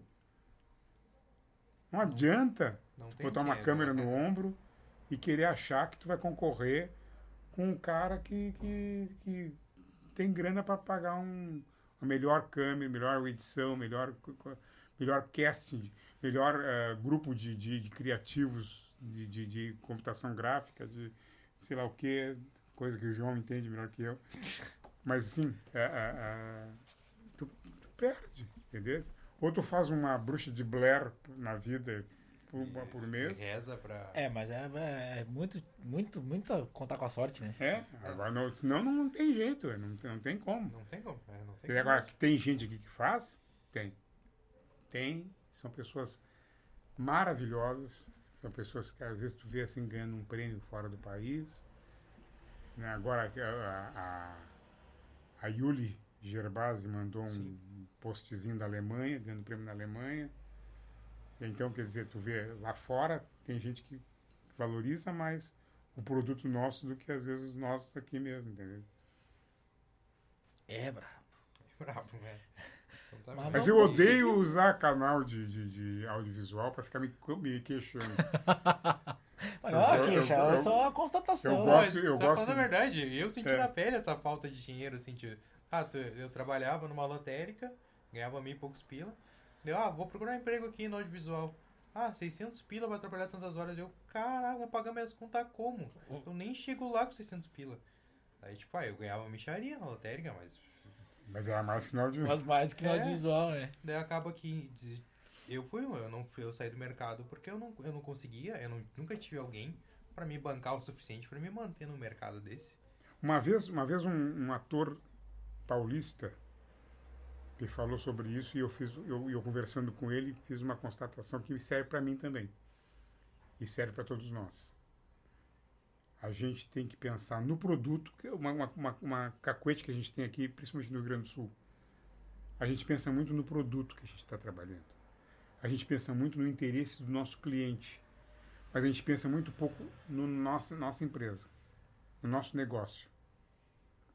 Então, uma coisa que eu quero fazer a partir da pandemia, a partir do fim da pandemia, a partir do, é pensar no meu negócio. É pensar no negócio dos meus parceiros. É como administrar isso aí, como colocar isso aí no mercado, como eh, dar fôlego para isso se manter. Entendeu? A gente pensa muito pouco nisso. Eu disse para eles, porque eu achava que servia para eles, e acabou toca enterrado até aqui, assim, na minha cabeça. E até hoje eu fico pensando nisso. A gente pega, tu pega um trabalho, te brifam, tu vai aos, ao cume do Everest para realizar aquele negócio. tu ganha mal, tu come mal, tu dorme mal, acorda cedo, faz um monte de coisa, trabalha, apresenta o, máximo que tu pode apresentar e para tua empresa aquilo ficou o quê? Desapareceu, tu, tava desem- É. tu ficou desempregado depois de terminar o trabalho. Entendeu? Então, o que eu estou querendo fazer, o que eu estou querendo propor, o que eu estou pensando hoje em dia, para o futuro é isso. É como me preservar. É como eu vencer as próximas pandemias. A gente fala bastante sobre isso. É, Eu e é o boneco, um- a gente fala, começou aqui a câmera no ano passado, a gente conversa bastante sobre isso.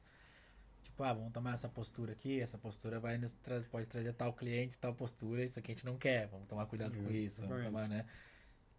Às vezes é, às vezes dá um frio na barriga, porque tu dizer não, um troço. É, é difícil, É, mas é que, mas é que, enfim, é, eu, agora eu tenho a joalheria, eu sempre trabalhei por conta, então tem um- uma série de coisas que, que eu já passei, né?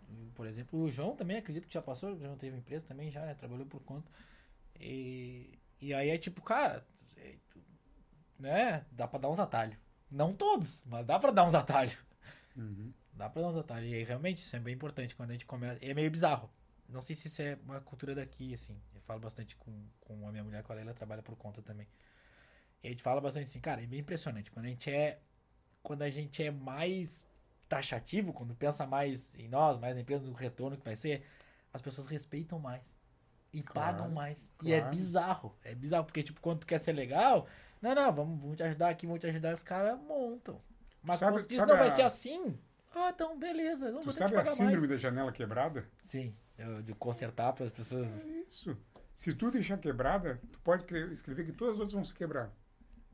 Se tu arrumar a janela que está quebrada, o pessoal respeita. Eu sei disso porque no entreato que eu tive. Sim. o vidro ficava para fora.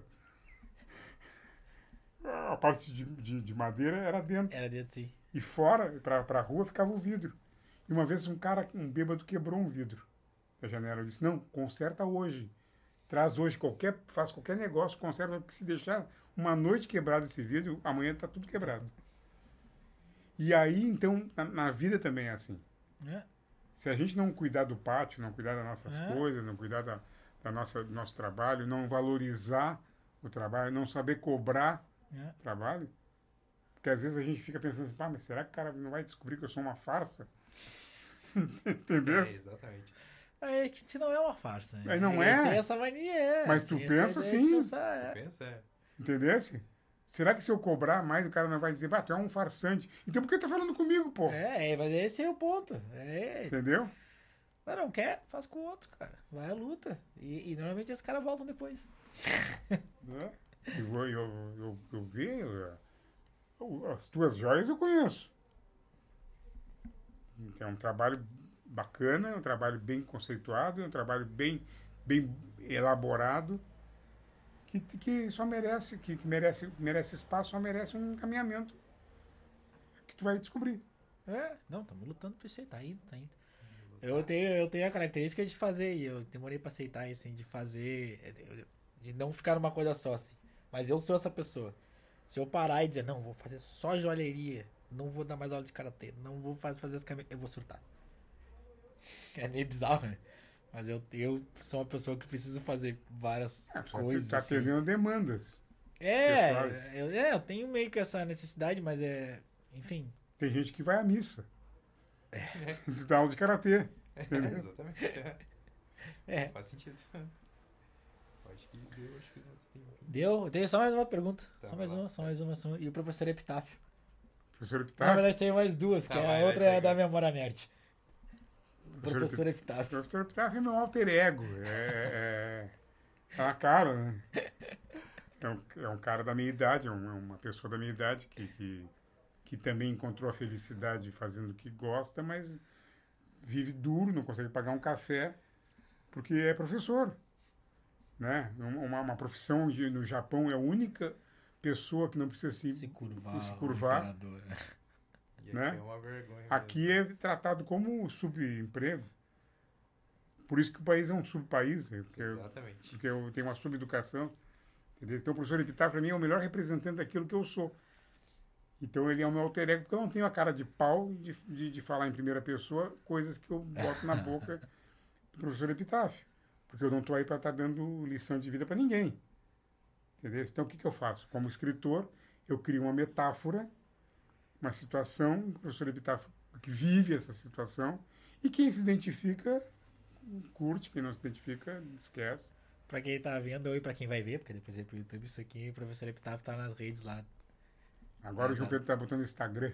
Tá botando no Instagram, ele tá botando. É, eu vi que tem no Instagram também. É, eu boto, eu, eu escrevo assim, ah, uma, uma curiosidade é a seguinte, o professor Epitáfio é criado em tempo real no Facebook. Sim, eu acompanhei mais eu não, pelo não Facebook. faço, co- não faço rascunho. Às vezes vai com erro. Porque ele vai direto. Às vezes eu, eu posto e. Né? Eu escrevi isso aí, pelo amor de Deus. Tem que fazer pro, pro João Pedro te editar.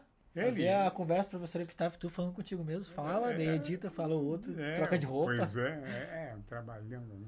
Mas eu, eu, eu, eu queria fazer isso com a esperança, me, me fantasiar de, De- de epitáfio e de De esperança. esperança é. Que a esperança pra mim é o outro alter ego meu. Entendeu? Que eu tenho essa mania, essa mania. é, como é que chama o, o cara que, tem, que, é, que, é, que, é, que é paranoico, que tem a cabeça, é um. um- sei lá, é uma, é uma, é uma disfunção que eu tenho que me faz ter esperança no ser humano, nas, nas Uma pessoas. disfunção. Entendeu? Não, porque tu, tu- tem coisas que tu não aprende, né? Que nem o Einstein dizia. Né? Loucura é tu, que, tu querer que as coisas aconteçam da mesma forma sempre e, e, produzam fa- re- e- resultados diferentes, Sim. né? E tu vê a humanidade se portando da mesma maneira a vida, uma vida inteira e querer que, E a- que- que ela que- seja diferente é... É difícil. Né? É difícil. Aí tu cada vez tá cada vez pior, né? Mas eu, eu, eu, eu, eu, eu sou teimoso em ter esperança, eu sou teimoso em, em acreditar que as pessoas vão se defender das coisas, vão criar alternativas, vão criar, vão Sim. começar a criar, vão começar a ser mais espontâneas, mais criativas. Por isso que eu faço teatro espontâneo. Tu vê a diferença que as pessoas saem de uma sessão de teatro espontâneo elas se tornam mais criativas, elas conseguem ver soluções e a partir daí elas vão começar a ver a, ne- a necessidade de não caminhar tão rápido para a extinção, né? jogando tantas toneladas de metais pesados na, na- na- na atmosfera, a, a- vão, vão sentir a necessidade de não tornar os oceanos ácidos e matarem tantas espécies de fauna e flora e tudo mais, de não matar as abelhas com um veneno idiota que que preserva uma planta, mas acaba com o resto todo da, da, da humanidade. Quer dizer, quando eu, eu acredito que um dia as pessoas vão começar a pensar assim, a partir de gente idealista, de sonhadores, de idiotas que nem eu, que insistem em fazer isso, entendeu? Mas eu faço isso por um bom motivo, entendeu? E essas pessoas também. Então eu acredito nisso. Por isso que a Dona Esperança existe.